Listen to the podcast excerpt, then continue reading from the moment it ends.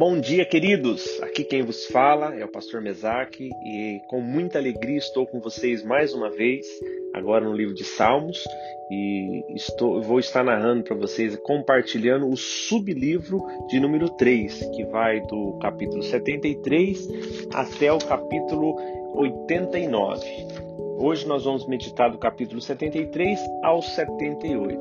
No capítulo 73 nós temos aqui uma narração de Asaf, e ele tem uma dúvida aqui que não é diferente da dúvida que muitos de nós ou já tivemos ou estamos passando por ela.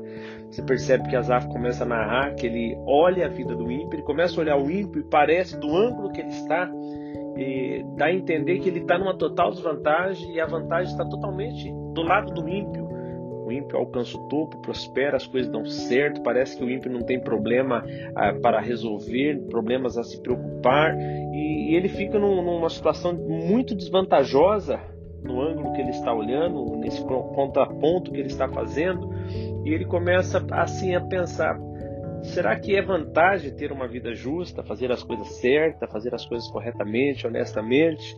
Mas você percebe também que toda essa dúvida está apenas no interior de Asaf. Não, não era algo que ele sentava numa roda, ele entendia que ele não poderia compartilhar isso com, com os irmãos da fé, que ele poderia trazer dúvida a eles. E ele, nessa dúvida, você percebe no versículo 17 aqui do capítulo 73, que ele vai ao Senhor. E ele entra no santuário, aqui deixa bem claro que não era o santuário físico que tinha ali em Jerusalém. Ele entra no santuário e quando ele entra no santuário, que é em oração, ele foi buscar a Deus, ele foi ouvir a Deus, ele foi levar a sua dúvida ao Senhor, ele foi buscar é, no, no seu, o seu socorro em Deus. E neste momento que ele vai buscar o seu socorro no Senhor, é, ele sai daquele ângulo que ele estava de desvantagem e começa a olhar numa outra perspectiva. E ele percebe que a vida não é somente a vida que temos aqui, ele percebe que há uma vida eterna, há uma vida que estaremos com o Senhor quando nós partirmos dessa terra. E aí ele entende que ser ímpio, que fazer as coisas que não agradam a Deus, não ser fiel, não haveria vantagem nenhuma quando passássemos é, após a morte para a vida ou a morte eterna. Então, quando ele olha numa perspectiva de fé, uma perspectiva real, ele vê que há uma grande vantagem nele em servir ao Senhor, que todos os benefícios que ele via no ímpio, que ele não tinha esses benefícios, ele entendeu que tudo isso não havia sentido se você ele não tivesse uma vida aonde ele estivesse preparando para se encontrar com o Senhor. Então, Asaf tem sua dúvida sanada, ele volta, ele sai daquele ponto de dúvida e ele volta ao ponto da fé, da firmeza, e no versículo 28, depois de ele ter narrado aqui qual a desvantagem de ser ímpio, que era muito maior do que as suas vantagens, ele, ele diz assim no versículo 28: Quanto a mim, bom é estar junto a Deus. No Senhor Deus ponho o meu refúgio para proclamar todos os seus feitos. Agora no capítulo 74, nós vemos que é um capítulo de lamento pela destruição do templo e de Jerusalém. Nós vemos aqui no versículo 1, ele já começa assim: Olha, tu saíste e nos abandonaste, sem ao menos olhar para trás. Como pode nos pisar desta maneira? Versículo 2 e 3, ele, assim como um desespero, ele, ele tenta refrescar a memória do Senhor. Ele diz assim: Olha, refresca a tua memória. Tu nos compraste há muito tempo, pagaste um bom preço por nós Vem e visita o lugar do desastre, vê como eles destruíram o santuário. No versículo 4 e 8 ele fala: Enquanto teu povo adorava, teus inimigos entraram, eles puseram fogo na entrada, brandindo machados, despedaçaram os objetos de madeira, derrubaram as portas amarretadas, eles queimaram aquele santo lugar até o chão e diziam ainda: Vamos bani-los da terra, e queimaram todos os lugares de adoração. No versículo 9 até o versículo é, 11, ele diz assim: Olha, não há sinal ou símbolo de Deus à vista, não temos ninguém para falar em teu nome. Até quando, ó Deus, os bárbaros blasfemarão e os inimigos nos amaldiçoarão e sairão ilesos? Até quando ficará sentado aí como se estivesse de mãos atadas. Então nós vemos aqui o salmista assim no desespero pela destruição que estava acontecendo, o templo sendo colocado fogo, a profanação, tudo aquilo que era belo, que era ali é, um símbolo em Jerusalém, era ali todo aquele baluarte que eles tinham, agora estava sendo destruído. E o salmista aqui como se Deus estivesse é, sem saber do que estava acontecendo ele vem em ato de desespero querendo mostrar para o Senhor olha até quando isso? Só que do versículo 12 em diante dá uma virada de chave nesse desespero e ele começa agora não apenas ali querer chamar a atenção de Deus como se Deus estivesse não tivesse a par do que estivesse acontecendo ele a partir do versículo 12 né, ele cessa um pouco aquele lamento e questionamento que ele vinha e ele fala: Olha, Deus é meu rei desde o começo. Então agora ele começa é, a, a dizer ao Senhor quem era o Senhor para ele. E ele começa agora a relembrar os feitos, ele começa a glorificar a Deus, exaltar ao Senhor pelo que ele havia feito já até o momento. Então ele lembra aqui como um sopro dividisse o mar em dois com o teu dedo abriste fontes e riachos, secastes as enchentes implacáveis. Tu és dono do dia e da noite. É, o Senhor põe as estrelas e o sol em seus lugares, projetas os quatro, os, projetaste os quatro cantos da terra, criaste as estações do verão, inverno.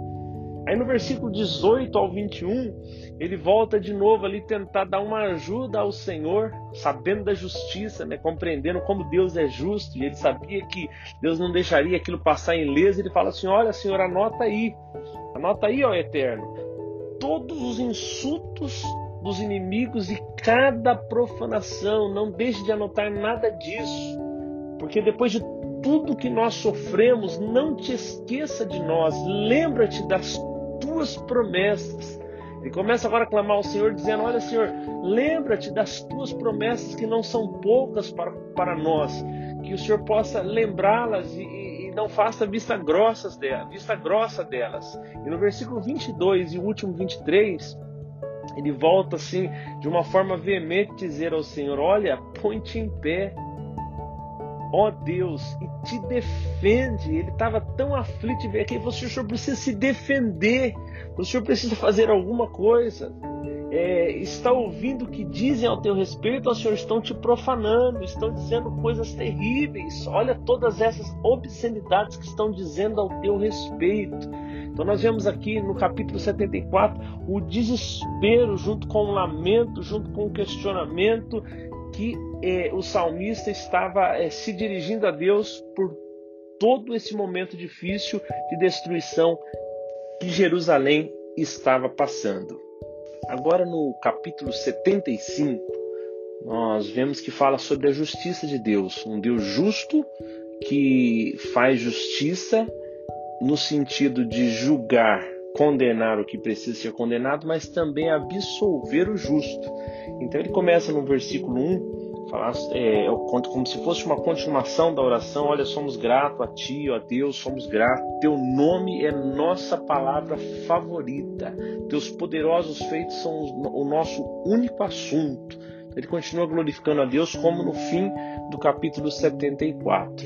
No versículo 2 ao 4, ele continua dizendo assim: Olha, tu dizes, Senhor, estou convocando uma reunião, estou pronto para corrigir as coisas eu conserto a situação, ponho cada coisa em seu lugar. É, digo aos, aos, arrogantes basta e aos violentos, olha, não vá com tanta pressa, calme aí. Do versículo 5 ao 6 está assim: ó, não, levante, não levante o punho contra o Deus Altíssimo, não erga a voz contra a rocha eterna, ele é o único de leste a oeste do deserto às montanhas, não há outro igual. Ele é o único Deus que traz exaltação. Toda exaltação vem do Senhor. Todo, todo benefício de exaltação que os homens buscam, mas é, é, são passageiros, mas a, a, exaltação verdadeira vem do Senhor. No 7 ao 8, é, continua assim dizendo: Olha, Deus governa, o eterno governa. Ele tem, o eterno tem em sua mão uma taça, e esta taça está cheia até a borda.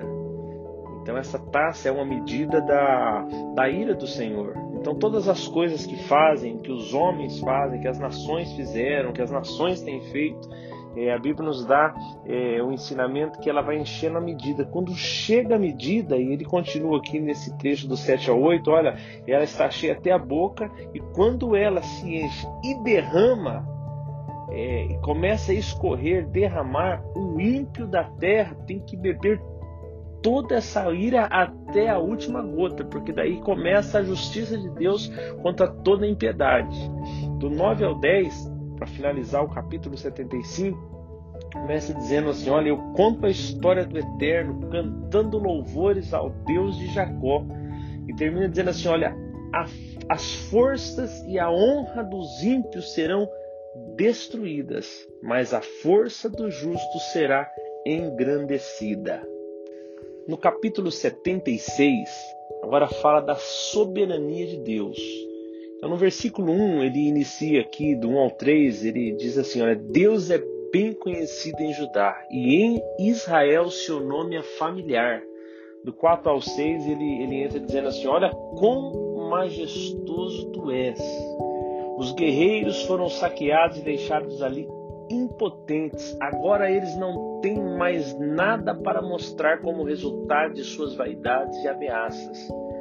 Olha como ele exalta o Senhor e como que ele coloca, se nós olharmos dois capítulos atrás, os, 70, os 73 e 74, quando começa a mostrar o que, que os inimigos estavam fazendo, agora aqui ele traz um contraponto da majestade do, do nosso Deus e como os inimigos ficariam impotentes diante dele. Do 7 ao 10, ele traz mais mais sobre a soberania do, do Eterno, dizendo: Olha, tu és feroz e temível. Quem pode se defender de uma ira tão intensa? Do, do céu trovejas teus juízos, e a terra cai de joelhos, com medo até de respirar. Deus se põe de pé e corrige o mundo, salva os desafortunados da terra. Em vez de reação irada, confeccionem uma coroa em louvor para o Eterno. Versículo 11 e 12 ele conclui dizendo: Faça ao Eterno o que você disse que faria, pague a ele os seus votos. Que todos na cidade tragam oferta ao único que vê cada movimento nosso. Ninguém passa desapercebido, ninguém brinca com ele. Aqui o salmista eleva eterno, a soberania do eterno, traz o quanto ele é soberano sobre tudo, quanto a terra está debaixo da soberania, enquanto as pessoas estão debaixo do juízo do eterno, quanto os inimigos se tornam inválidos diante da soberania do eterno.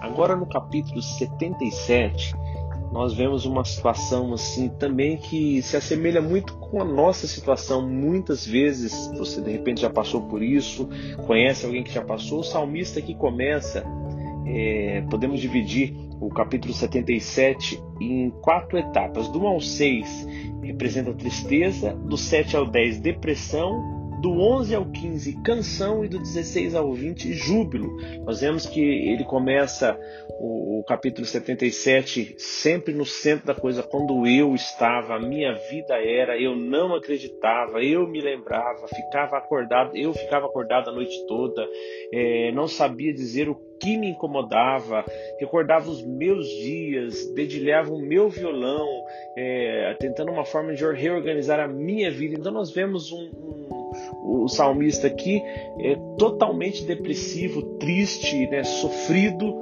e, e vem narrando isso. Quando chega no, do, do 7 ao 10, ele fala: será que o Senhor nos abandonou? Olha a situação que ele estava. Será que se assemelha muitas vezes à nossa situação?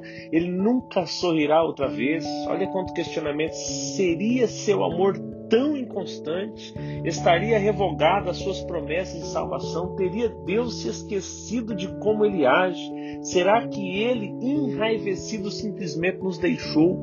Que situação a minha? Eu disse: Ó oh Deus Altíssimo, fechou as portas bem na hora que eu mais precisava dele do 11 ao 12 que ele começa a é, fazer uma mudança. Mais uma vez relembrarei o que o Eterno fez, maravilhas antigas porei sobre a mesa, refletirei sobre todas as coisas que criaste, uma agradável pausa para pensar nos teus atos. Nós vemos aqui do 11 ao 12 que ele dá um break naquela situação depressiva que ele estava e agora ele põe na mesa, ele começa a relembrar, ele começa a fazer aquilo que Jeremias é, nos ensina, trazer à memória aquilo que traz esperança.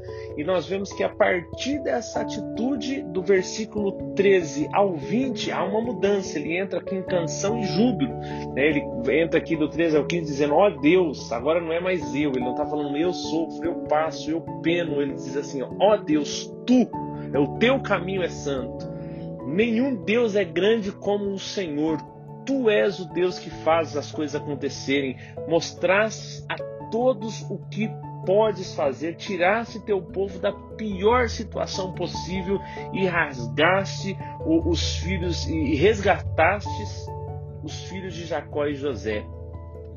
16 ao 19, ele fala sobre é, a grandeza do Senhor diante do oceano. O oceano te viu em ação, ó Deus, e tremeu de medo, tu andaste em linha reta pelo oceano, caminhaste através do oceano que rugia, mas ninguém viu, é, te viu chegar ou sair. Escondido nas mãos de Moisés e Arão, o Senhor conduziste o teu povo como um rebanho de ovelha. Então nós vemos é, a mudança do, do versículo 1 até o versículo 20 que se passou na vida do salmista. E tem um, um provérbio que diz assim: olha, quando nós olhamos para si mesmo, é, isso nos traz aflição. Quando olhamos para os outros, nos traz desânimo. Porém, quando olhamos para Cristo, alegra o nosso coração. Agora chegamos no capítulo 78, onde o salmista faz um, um, apanhado da história até chegar na escolha de Deus por Davi. Do versículo 1 ao 4, o salmista nos convida a aprender com a história, do 5 ao 8, fala da intenção misericordiosa de Deus ao entregar a lei. Do 9 ao 11 fala da desobediência, rebelião e ingratidão do povo. Do 12 ao 14 fala que o povo se esqueceu do livramento do Egito. Do 15 ao 16 traz que o povo se esqueceu do abastecimento de água no deserto. Do 17 ao 22 fala do atrevimento do povo ao exigir pão e carne do Senhor do 26 ao 31 fala que Deus providencia codornizes para o povo. Do, 70, do, do 32 ao, 7, ao 39 fala do pecado constante do povo e a misericórdia infalível de Deus. Do 40 ao 41 fala sobre desobediência, rebelião e ingratidão do povo. Do 42 ao 53 fala que o povo se esqueceu do livramento do, é, no Egito. 56 ao 58 fala do povo ter traído a confiança de Deus e praticou a idolatria. Do 59 ao 60 diz que a ira de Deus e a, e a rebelião de Israel. Do 68 ao 69 fala que Deus escolhe Judá e o Monte Sião e Davi. Então aqui nós vemos que o salmista conta toda a trajetória desde lá do Egito, cita algumas pragas, fala do maná, fala do mar vermelho, das cordonizes. Ele faz um apanhado de tudo até chegar o porquê que Efraim foi rejeitado e porquê que o Senhor escolheu Davi. Terminamos aqui é, mais um dia de exposição e peço a você que abra o seu coração e que aprenda com esses salmos assim como nós vimos toda a trajetória, todo o, que passou aqui o salmista, nós podemos nos identificar com ele, momentos que estamos assim passando dificuldades, questionamos a Deus. Nós vemos que em todo em, em dois capítulos que isso ocorreu, nós vemos o, o salmista temendo a Deus, voltando a Deus, buscando em Deus é, encorajamento e reconhecendo em Deus que Deus é soberano, Deus é juiz, Deus é poderoso. Nós vemos aqui o salmista é, entender que em Deus temos resposta. Quando olhamos para Ele, nós somos esclarecidos, somos assim é, elevados e olhamos de um outro ângulo e sempre, sempre entendemos que Deus é o Deus da nossa história. Que Deus o abençoe, dê um dia abençoado. Estaremos juntos aqui amanhã se assim Deus permitir. Um abraço, queridos.